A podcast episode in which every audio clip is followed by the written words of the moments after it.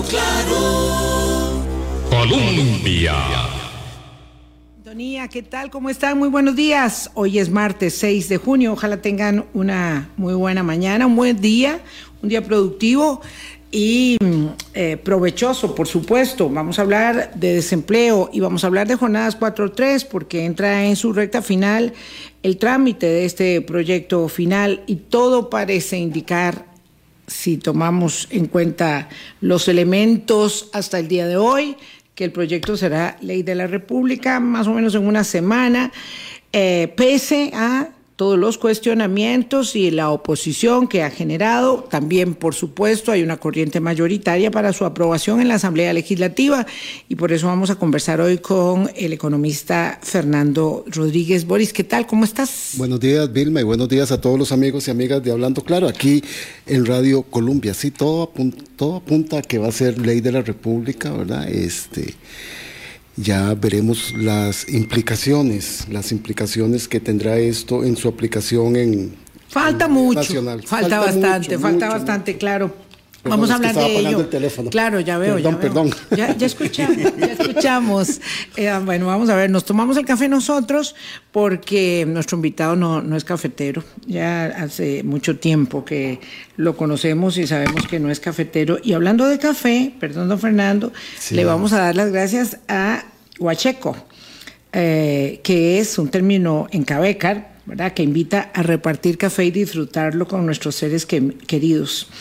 Y eso refleja, por supuesto, la intención de quienes producen el café huacheco eh, de poder eh, producir y compartir un buen café. Bueno, yo estoy muy contenta con mi medio kilo de café huacheco que nos trajeron ayer acá a la emisora Boris y a mí, un café de altura de la zona de Acosta, el mío va para Francia, el suyo no sé No, qué destino tendrá, pero el mío, yo no lo voy a abrir. El mío va para Coronado porque lo compartiré con mi familia. Ya. Ayer le escribí en el, en el WhatsApp que dejaron, ¿verdad? Ese generoso regalo que recibimos el- al salir del programa ayer, pero no me contestaron. Todavía Pero, no. ¿cómo, ¿Cómo me alegra saber que en la zona de Acosta, porque ahí también estamos a, estoy ahí viendo un emprendimiento muy interesante de un café, también ya se está poniendo las pilas con el tema de estarle dando café de, de origen y café de identidad. Más- Bueno, esto es huacheco, es hermoso, ¿verdad? El término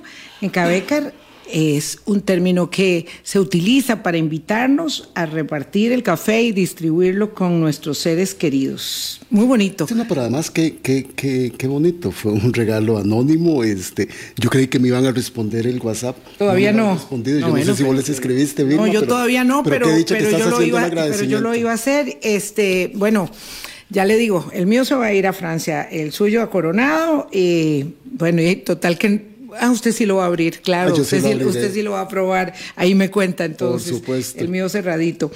Don Fernando Rodríguez, economista de la Universidad Nacional, eh, particularmente del Observatorio Económico y, Soci- y Social de la UNA, que nos acompaña esta mañana para hablar eh, de dos temas que son absolutamente, eso sí, intrínsecamente relacionados. Claro. Intrínseco total. Ese sí, el desempleo. Pero ¿por qué me vas a regañar? No, no, yo no lo estoy regañando, ¿por es qué que- me vas a- Faltaba más. Faltaba más. No conociera uno a las personas, don Fernando, Sí. y conociendo el humor fino de No don es Fernando. intrínsecamente relacionado ¿Y el sarcasmo tema fino tuyo? de la jornada laboral con el desempleo. Sí. Bueno, don Fernando, buenos días. Buenos días, ¿cómo están? Muy bien, muchas gracias, muy bien. Aquí, eh, vamos a ver, esto, esto que del INEC, porque nosotros no, no hemos abordado el tema. La semana pasada, ahora el INEC periódicamente es, no, es nuestro Instituto Nacional de Estadística y Censos, unidad técnica, está, digamos, sustraída de las presiones, consideraciones, pareceres, gustos o animadversiones de, de los gobiernos de turno, eh, plantea eh, un estudio trimestral de eh, el tema del empleo, del tema de, muchos otros temas, pero bueno, aquí estamos hablando del empleo. Y en el último trimestre del año pasado teníamos 10,6 eh, la tasa de desempleo. El primer trimestre de este año 2023, 9,7, ¿verdad? Estamos hablando casi un punto porcentual. Pero sobre todo si se mm, evalúa el primer trimestre del año 23 respecto del primer trimestre del año 22, pues tenemos una significativa reducción de 3.6 puntos porcentuales. Eh, y claro, y eso señala una buena noticia pero acto seguido el INEC nos echa el balde de agua fría y dice, claro, esta disminución obedece a la menor participación de las personas en la fuerza laboral. Y entonces, claro, eh, ¿de qué nos estamos eh, congratulando? ¿O cuál es la circunstancia que virtud a ese objetivo prioritario de lograr cada vez más empleo en el país, estamos eh, consiguiendo o dejando de mm, conseguir como una ilusión que se desvanece, un sueño que se desvanece de las manos de las personas, eh, don Fernando. Sí, es un fenómeno muy raro, hay que decirlo, es un fenómeno muy raro porque lo que ha venido sucediendo es que la gente deja de buscar trabajo. Eh, eh, para poder explicarlo en, palabras más sencillas, recordemos que el desempleo se mide con gente que quiere trabajar, que no tiene empleo, evidentemente, que quiere trabajar y que lo está buscando y que ha estado al menos dos semanas haciendo eso. Esa, es la definición. Solo dos semanas. o sea, que al menos... En el momento de la medición. Que al menos tiene dos semanas, ¿verdad? Si tiene más, por supuesto, también entra, pero que al menos tiene dos semanas. Dos semanas y más. Sí, exactamente. Entonces, cuando nosotros nos enfrentamos ante personas que no están buscando trabajo, eh, esos son personas que no están ocupadas, pero no están desempleadas desde el punto de vista técnico. O sea, en su definición, en su acepción, esa persona no está desempleada. No quiere decir que está ocupada. Ahora, muchas personas no buscan trabajo porque no están en edad de laboral, de laborar, perdón, o ya se jubilaron o por circunstancias, digamos, de, decisión personal o familiar, esa persona no anda buscando trabajo. Digamos, gente que se quedó en su casa haciendo otros, otras labores, cuidando este, hijos, etcétera. esas personas podrían no estar buscando trabajo, aunque no estén trabajando.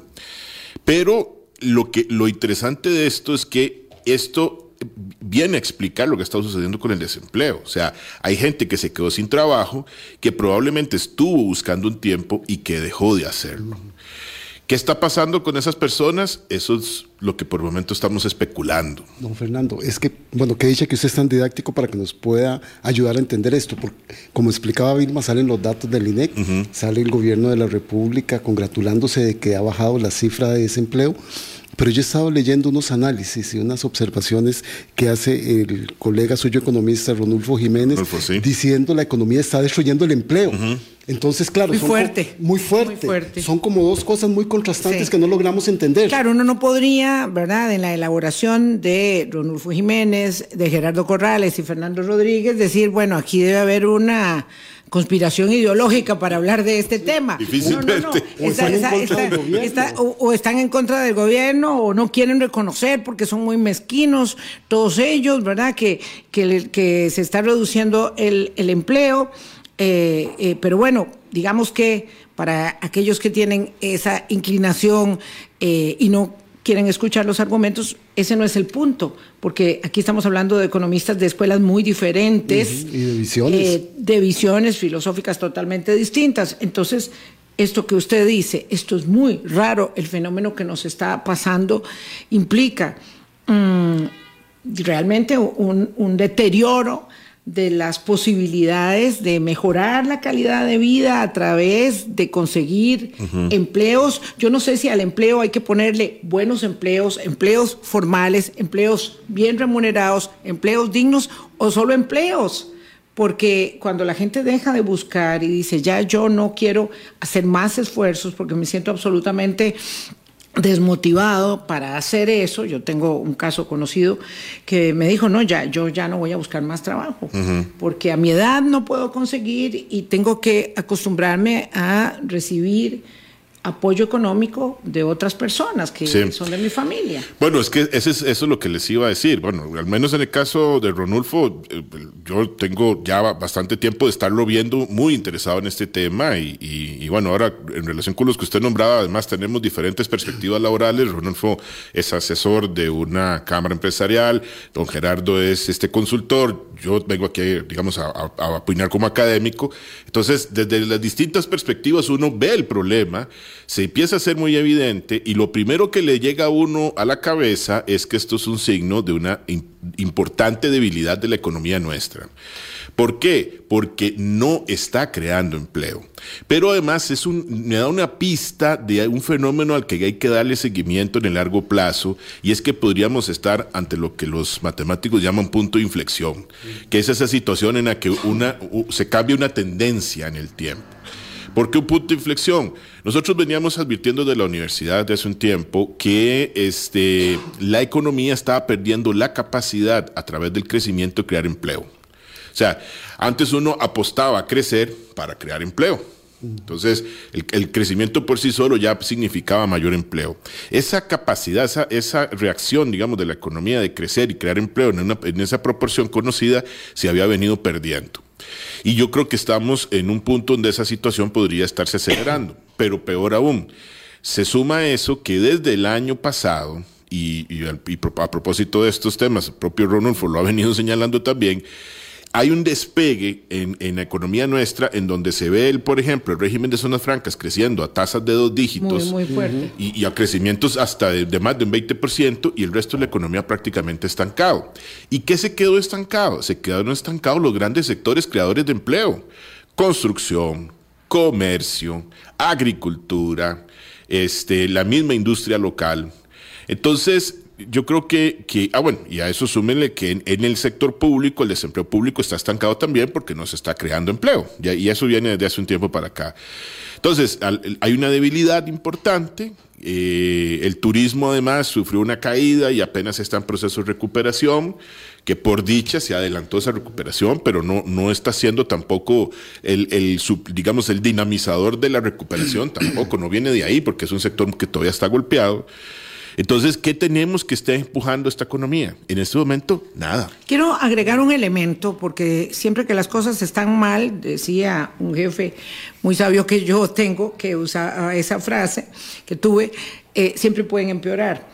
Eh, para cualquiera de nosotros que acceda a un restaurante, eh, a un centro de comidas en un mall, a una tienda, es notorio que hay menos personal del que había antes de la pandemia. Entonces yo voy a un restaurante eh, la semana pasada con un grupo de amigas del colegio eh, y claro, la muchacha está sudando a chorros y nos dice, tienen que esperar, porque ella tiene que servir los alimentos, poner las mesas en orden, pasarle el menú a la gente, a trasladarlo a la, a la cocina, en fin, todo. Dos personas para atender, no sé, a la hora de almuerzo había 60 personas en el lugar, por decir algo.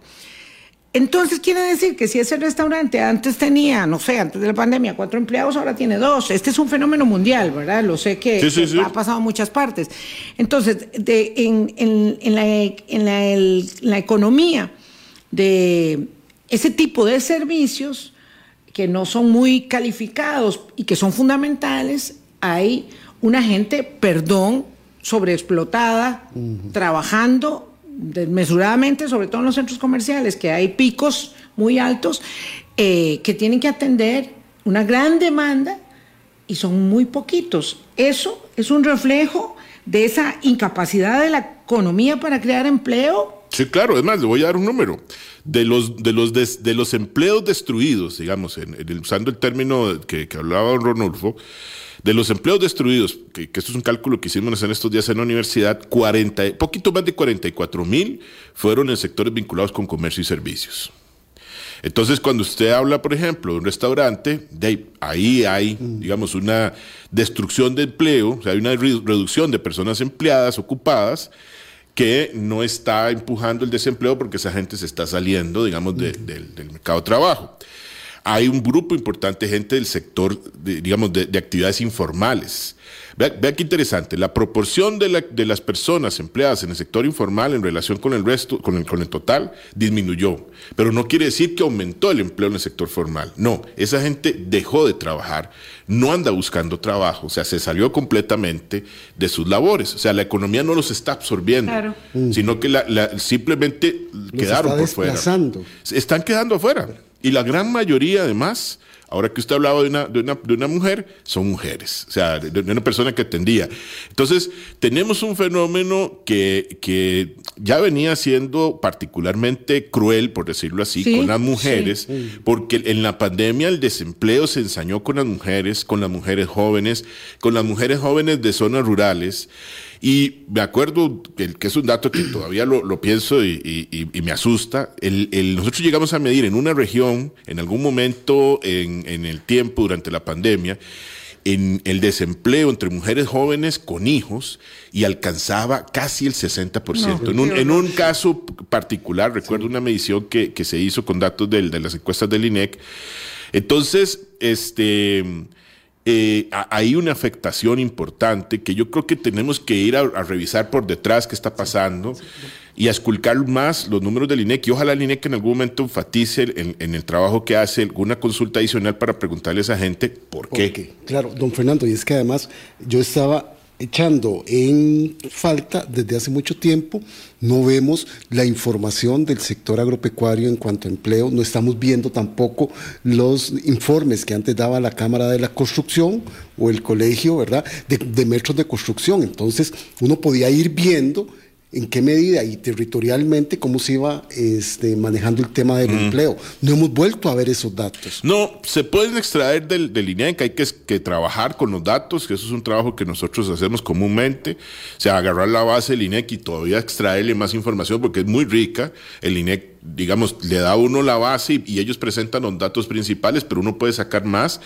Pero sí les puedo decir que construcción, además como sector, lleva varios meses con, con, vaivenes importantes y está mal desde antes de la pandemia. O sea, venían en una caída, digamos, desde antes de eso. La pandemia lo que hizo fue como dejarlo en stand-by durante mucho tiempo. Se junta esto con los casos, eh, estos judiciales de Cochinilla, Diamante, que hizo que en algún momento los proyectos, grandes proyectos de infraestructura se paralizaran. Y entonces este, quedamos en un punto peor todavía, porque eh, Dave, no, veníamos bien. Y todos los eh, contratos de mantenimiento se paralizaron. Se, paralizaron y ahora una de las cosas que está afectando es el, brinco que dieron las tasas de interés, ¿verdad? O sea, la gente se asusta de ver esos movimientos de tasas de interés tan rápidos y lo primero que dice es, bueno, mejor me voy a esperar antes de ir a pedir un crédito. Todo el mundo dice, mejor me espero. Es que es lógico, nadie va a ir a pedir un crédito en el momento que el costo de este está subiendo. Entonces, por supuesto, las empresas también se esperan para contratar personas. Por eso, exactamente, porque además es un sector que depende del, ritmo en el que se estén contratando casas. La mayoría de los bancos le dice a las constructoras, yo le financio, pero yo quiero que usted prevenda parte de su proyecto antes de empezar a, construir, porque no vamos a construir algo que después no se va a vender.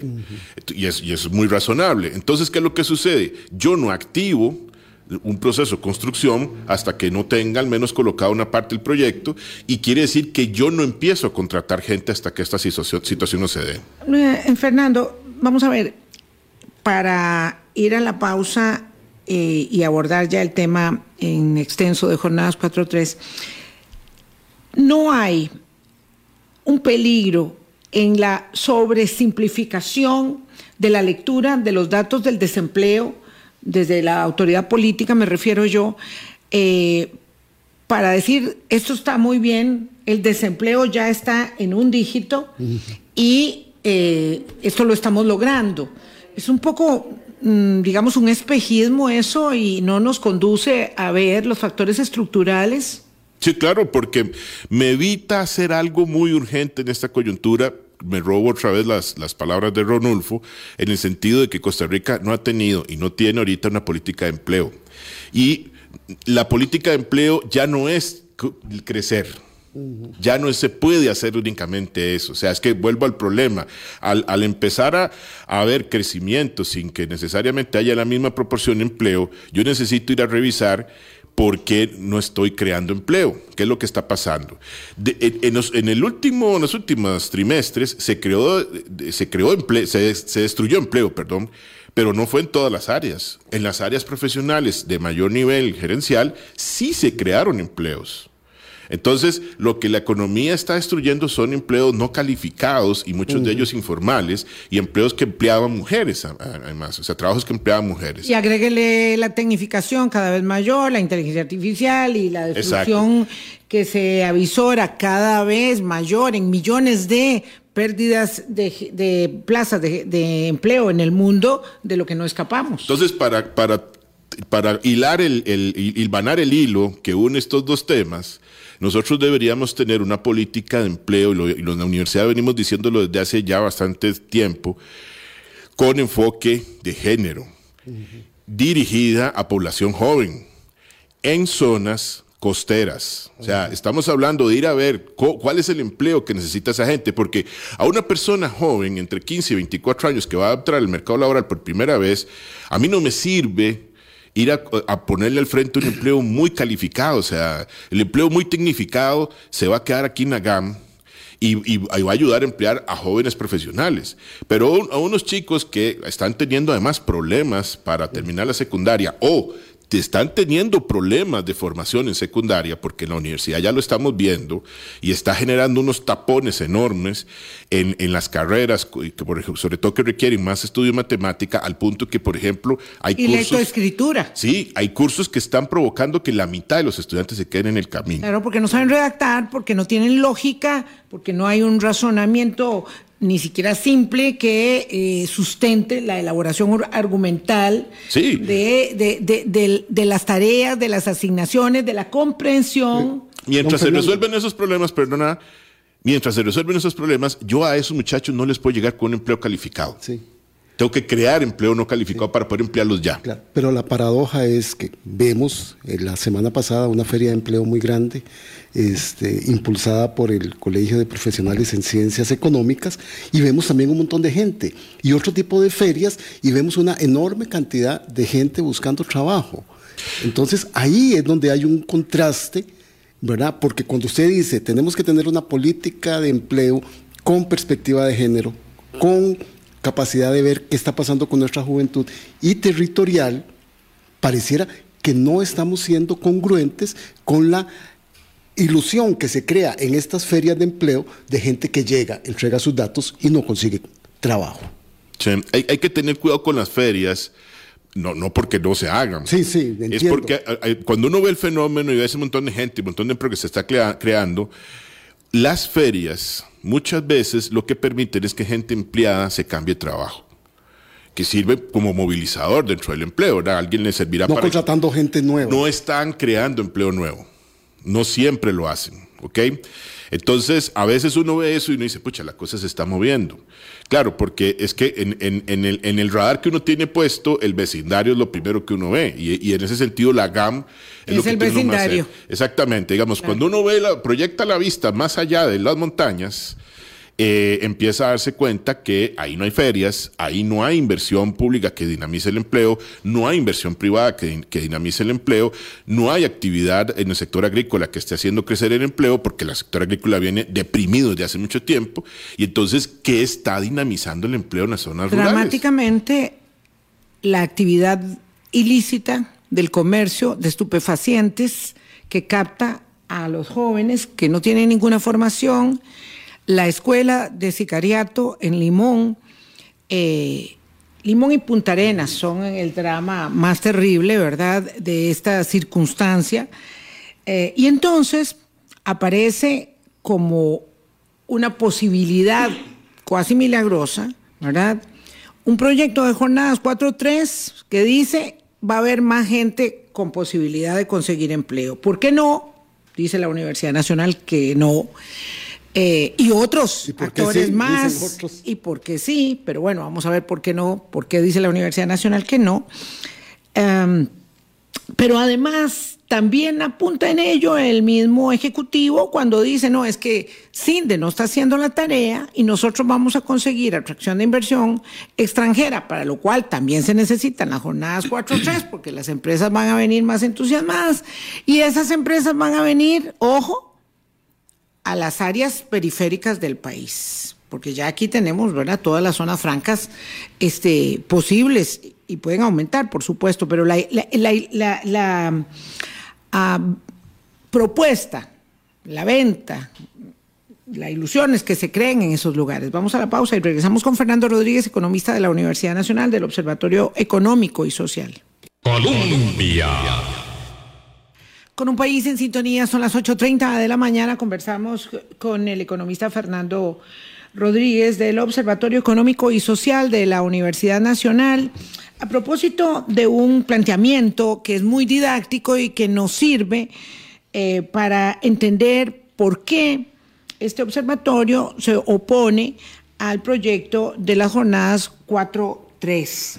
Siempre hemos dicho, eh, Fernando, que llegamos tarde a la discusión de la ampliación de la jornada 4.3 en Costa Rica varias décadas, porque en Europa se está estableciendo la jornada 4.3 con una uh, circunstancia pues muy feliz y es que se mantienen las ocho horas de trabajo al día. Así es. Aquí estamos haciendo una jornada 4.3 con 12 horas de trabajo al día, que además eh, en los números, y eso es incuestionable, la gente, eso implica, ganará menos que lo que gana hoy. Pero bueno, ese es solo un detalle. Yo quisiera que pudiéramos hacer el ejercicio con base en las argumentaciones que ustedes elaboraron, aunque conste, yo creo que este proyecto ya tiene eh, su destino firmado. Hoy terminan las mociones, eh, la deliberación en la mañana y en la tarde ya entra la guillotina, por lo tanto las mociones se van a votar sin discusión y pues se estima que de aquí a una semana se va a aprobar tiene el aval del Partido Unidad Social Cristiana, del Partido de Gobierno, del Partido Nueva República y del Partido Liberal Progresista y de unos cuatro más o menos diputados del Partido Liberación Nacional, de modo que están en contra 15 diputados de Liberación y los seis diputados del Frente Amplio, 21 votos frente a 30 y pico que van a apoyarlo. En primer debate no se necesita mayoría calificada. Eh, y, obviamente luego habrá, habrá consulta de constitucionalidad y la sala eh, pues dará, el Senado nuestro dará su eh, aprobación o no al segundo debate y también dirá si para el segundo debate se va a necesitar votación calificada o no. Todo eso está en discusión, falta tiempo. Mm. Por ahora, entendiendo esos argumentos de carácter político, veamos los argumentos de carácter económico y sociales que ustedes establecen, como por ejemplo que eh, este eh, proyecto establecería eh, una apuesta por condiciones de competitividad empresarial que se basaría en lo que ustedes califican como un dumping social. ¿Por qué? Porque vamos a ver, Costa Rica desde los noventas, desde que reformó su ley de zonas francas en el 90, empezó a apostar por la atracción de inversión extranjera con un mecanismo de reactivación y la llegada de Intel se convirtió o en esos puntos de inflexión que hemos tenido en la historia nuestra, en la historia económica, porque a partir de ahí el país apuesta por atraer inversión de alta tecnología, de creación de empleo calificado, y eso significa que nosotros estábamos apostando por decirle a los inversionistas, mire, venga aquí porque además nuestra producción, nuestra mano de obra es una mano de obra calificada, tiene conocimientos, tiene capacidades, etcétera. Nos vendíamos por calidad, ¿ok?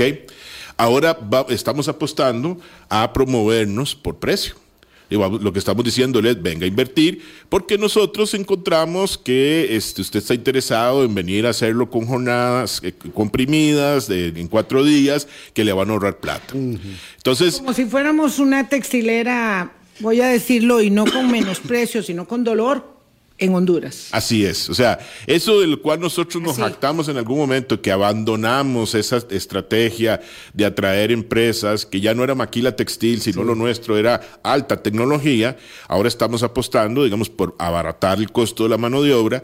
¿Cuándo podríamos hacer la apuesta en otro lado? Que- y, es- y esa es la gran duda nuestra. ¿Por qué no hablamos de productividad? Si bien es cierto que contratar gente aquí es caro, eso se podría compensar si la productividad del trabajo nuestra fuera alta.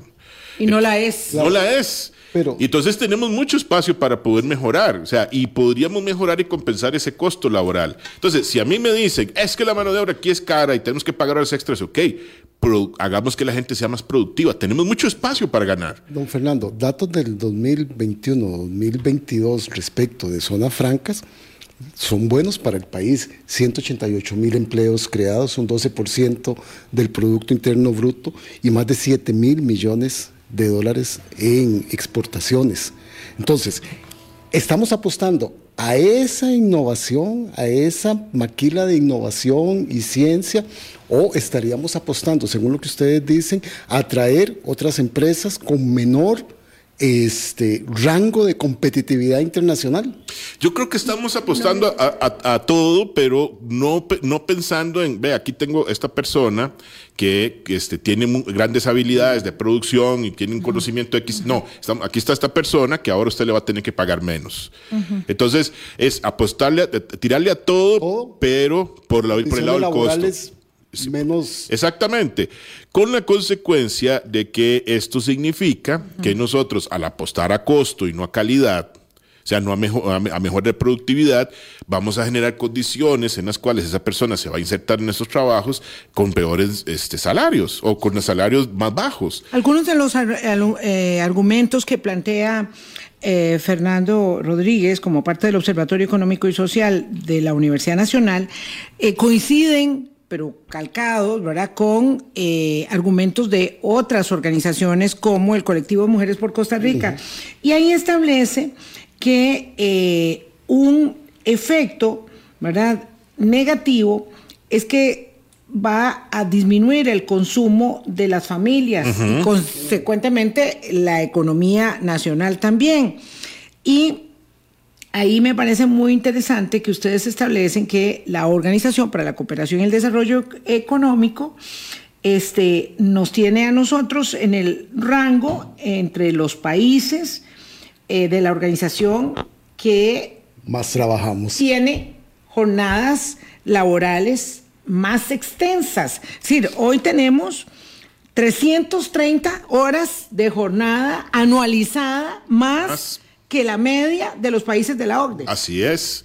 Así es. nos- Muchísimo, muchísimo. Es que 330 horas de trabajo más es, es mucha. Y te, y- y te da una pista interesante esto, que eso no genera una mejora en productividad, porque hay países de OCDE, por ejemplo Francia y Alemania, donde se trabaja mucho menos horas. En, en- en- en- en Alemania se trabajan 36 horas por semana, la jornada de 36 horas Wow. por semana.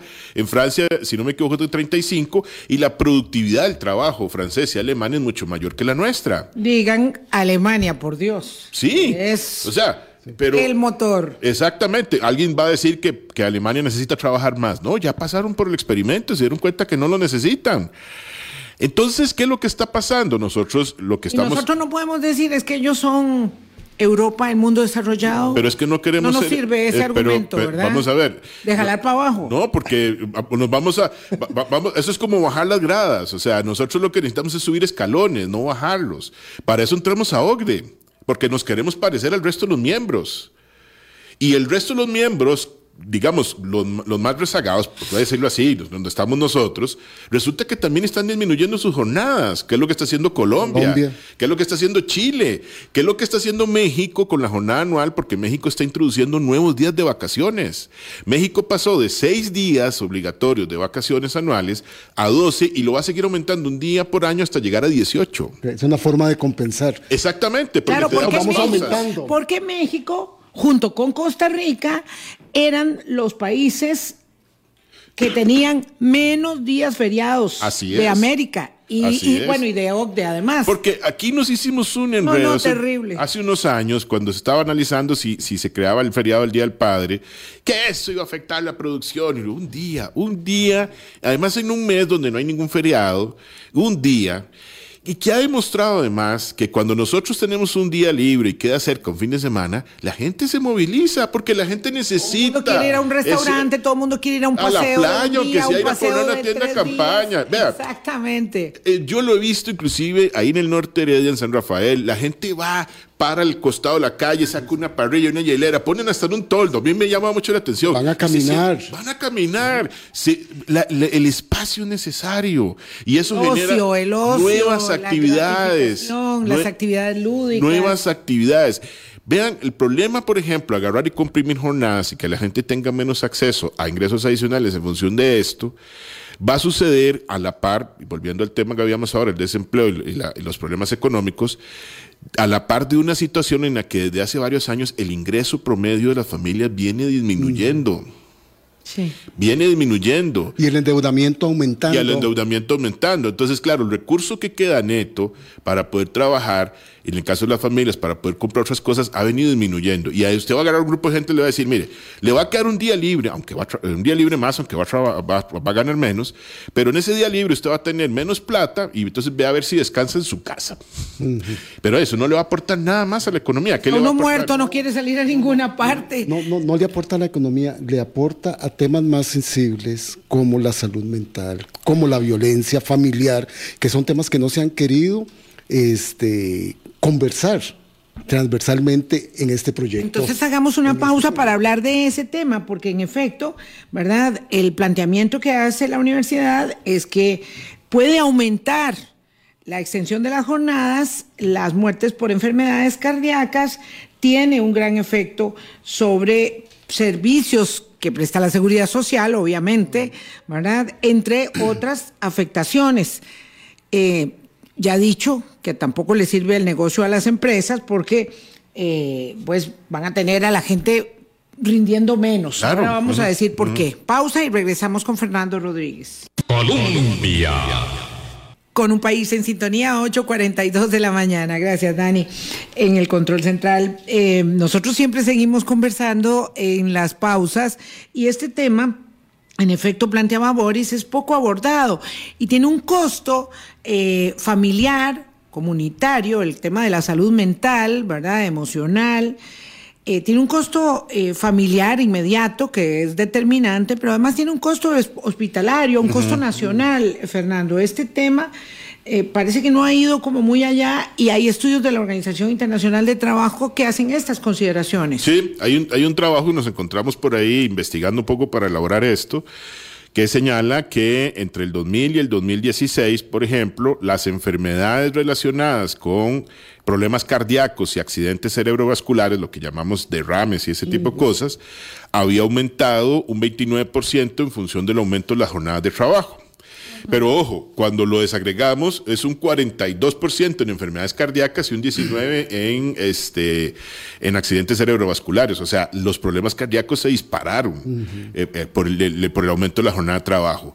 Cuando nosotros vemos, el digamos, dado el sistema de atención médica que tenemos aquí, que a esas personas que producto de trabajar más, o jornadas más extensas, les va a afectar más su salud, nos va a rebotar en el sistema de seguridad social. Entonces, ¿qué va a generar? Más costos de atención, más problemas por incapacidades que los van a sufrir, inclusive las propias empresas, y más presión sobre la lista de personas que está haciendo fila para espera, recibir servicio. Exactamente. Entonces, en un momento en que estamos urgidos por reducir las listas de espera, en un momento en que estamos preocupados por las finanzas de la caja, esto es precisamente echarle Sí. que- le- leña a la hoguera de esos problemas. Y en un momento en que estamos también este, preocupados por el empleo. Porque, don Fernando, yo lo que veo del mensaje que envían quienes están a favor del proyecto es para beneficiar a estas empresas en zona franca, que son los que tienen horarios de 24/7. Pero no veo las jornadas 4-3 aplicadas a, a la construcción, a la agricultura y a- No, al no, comercio no y a servicios. no las incluye. ¿Verdad? No, hay cosas que están ex- exceptuadas, pero en todo Exceptuadas, caso, sí. No, no es, cap, digamos, no hay capacidad ni tan siquiera para otras cosas. Exacto, pero es que por eso, esos otros motores que usted decía al principio que se necesitan reactivar para que generen empleo, no están recibiendo tampoco atención de no, otra porque política no hay pública. política de empleo y porque la jornada 4.3 no es No. para ellos. No, y en Claro. todo caso no es para otras para las actividades que podrían beneficiarse de esto Exacto, tampoco. sí. Ve, ve lo que nosotros decimos.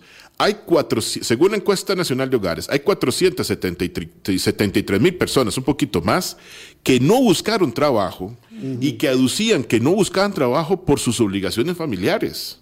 Entonces, esa gente no les, esto no les está abriendo la posibilidad de entrar al mercado de trabajo Claro. porque no pueden. Es que tal vez no terminé de plantear mi argumento. Entonces, se nos está vendiendo que la flexibilidad laboral va a traer más inversiones, va a traer más empleo, va a traer más generación. Exacto. Pero no estamos haciendo otras Claro. cosas en motores que deberían Ah, también estarse aceitando. Creo, que, Ah, no, no, creo no. que ese es un argumento muy interesante porque en efecto, si el país, porque esto lo, de- lo sentenció Fernando al inicio de la conversación, no tiene una política nacional de empleo, ¿verdad? Eh, evidentemente, una herramienta que además llega tardíamente, que es la de la jornada 4-3 a 12 horas diarias, porque repito, no es a 8, ni siquiera es a 10, que en algún momento se consideró que tal vez la negociación podía llevar a eso y hubiera sido algo rescatable. Entonces, evidentemente, una sola herramienta no resuelve soluciona. ninguno de los problemas, pero sí le resulta, parece muy atractiva a los empresarios, porque aquí hay una de las condiciones que ustedes establecen, es que la condición de voluntariedad, en el caso de las jornadas de trabajo extendidas, es muy difícil de verificar en la práctica. Y claro, entonces ahí uno dice, bueno, y ahí sí, ¿cuándo ha tenido un músculo?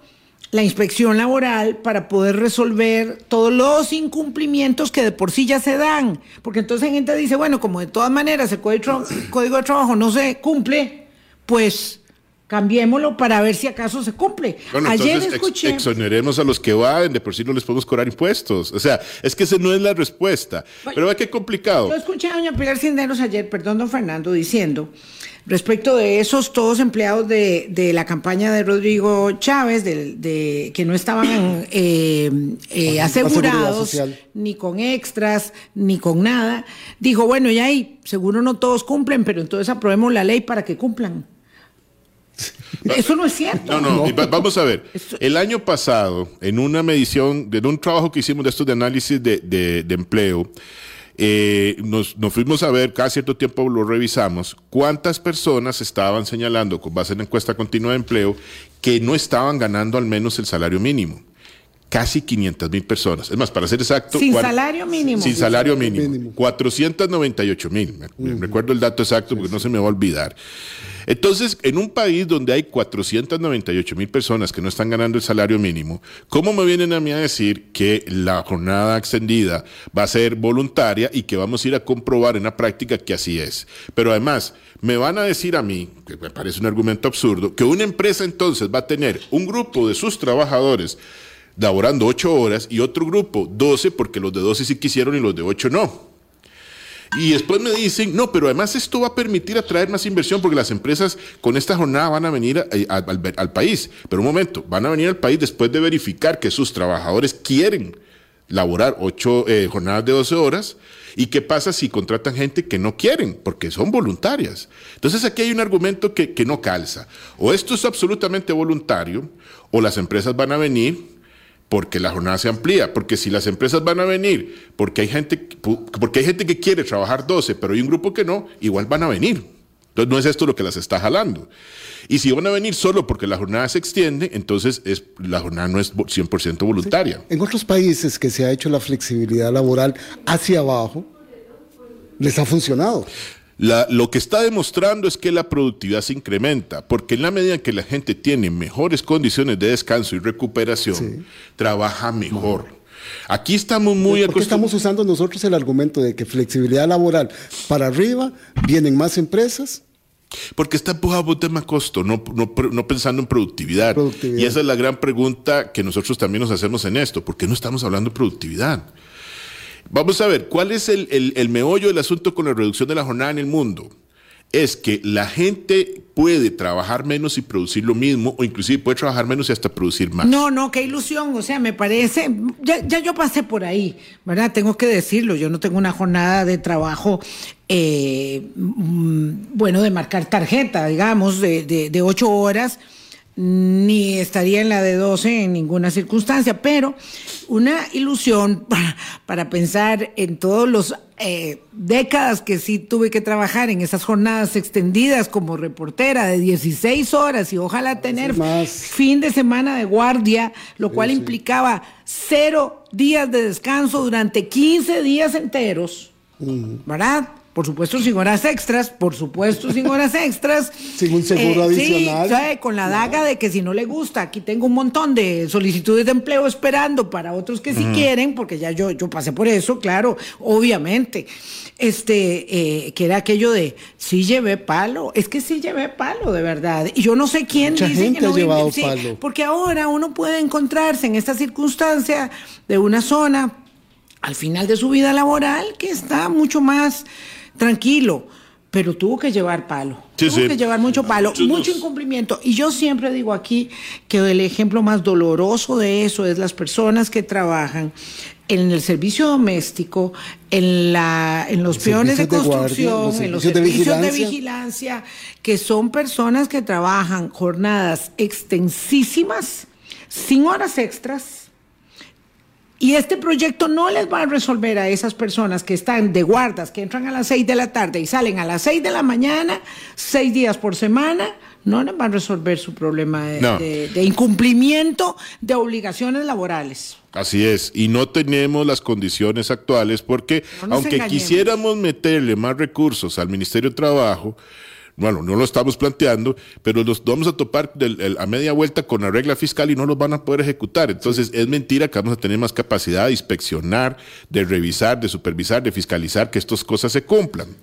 Entonces, ¿a qué nos estamos enfrentando? A un proyecto además que, insisto, yo creo que el sector empresarial no ha tenido el cuidado de analizar si le conviene en términos de producción, porque se están fijando tal vez en el costo, y es una cosa con la que cerramos nosotros ese análisis.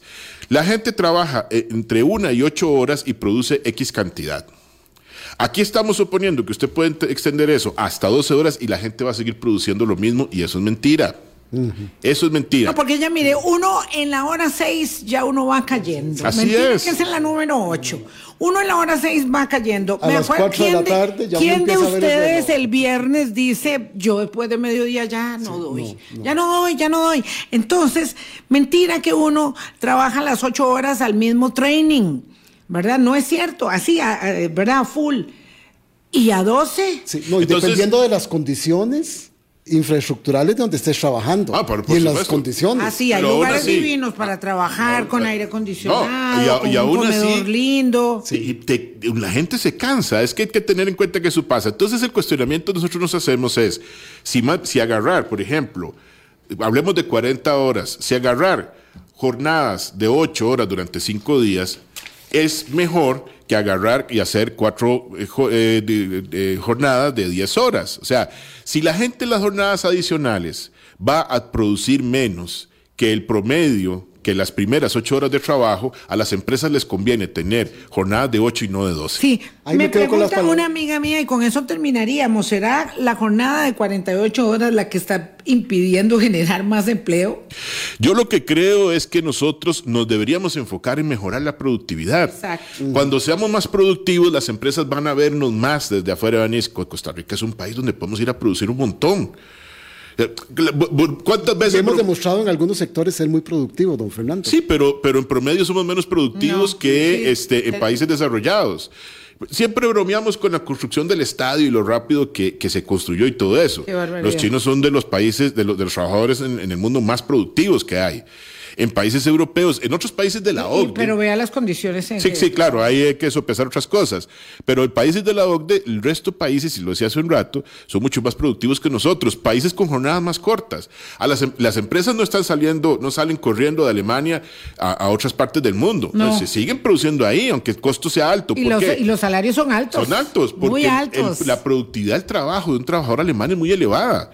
Entonces, ¿qué tenemos que hacer nosotros? La gran, la gran apuesta en la cual podemos ganar ganar es mejorar la productividad. Claro, la productividad de los alemanes es muy elevada, pero no es porque lo tienen en los genes, es porque son productivos, trabajan mucho, están motivados. Trabajan Digo, 36 horas por semana y, y en 36 el año horas. tienen muchas pausas y entonces descansan, se recuperan y tienen energía para seguir trabajando. Ahí se están alistando para irse de vacaciones a, la- a las costas españolas, como hacen siempre en verano los alemanes. Sí, obvio. Como dijo Vilma, no nos engañemos con este proyecto. Y veremos a ver cuáles son las No, yo- implicaciones yo que lo tenga. que veo es que ya eso está, digamos, Cocinado. es- cocinado. Pero vamos sí. a ver qué sale del horno cuando se aplique. Habrá que ver qué pasa por la sala, ¿verdad? Porque también hay que, es importante decir algo, y es que la jornada de trabajo en el país está incluida en la Constitución. Acá. Y la Constitución es la que establece que pueden existir excepciones.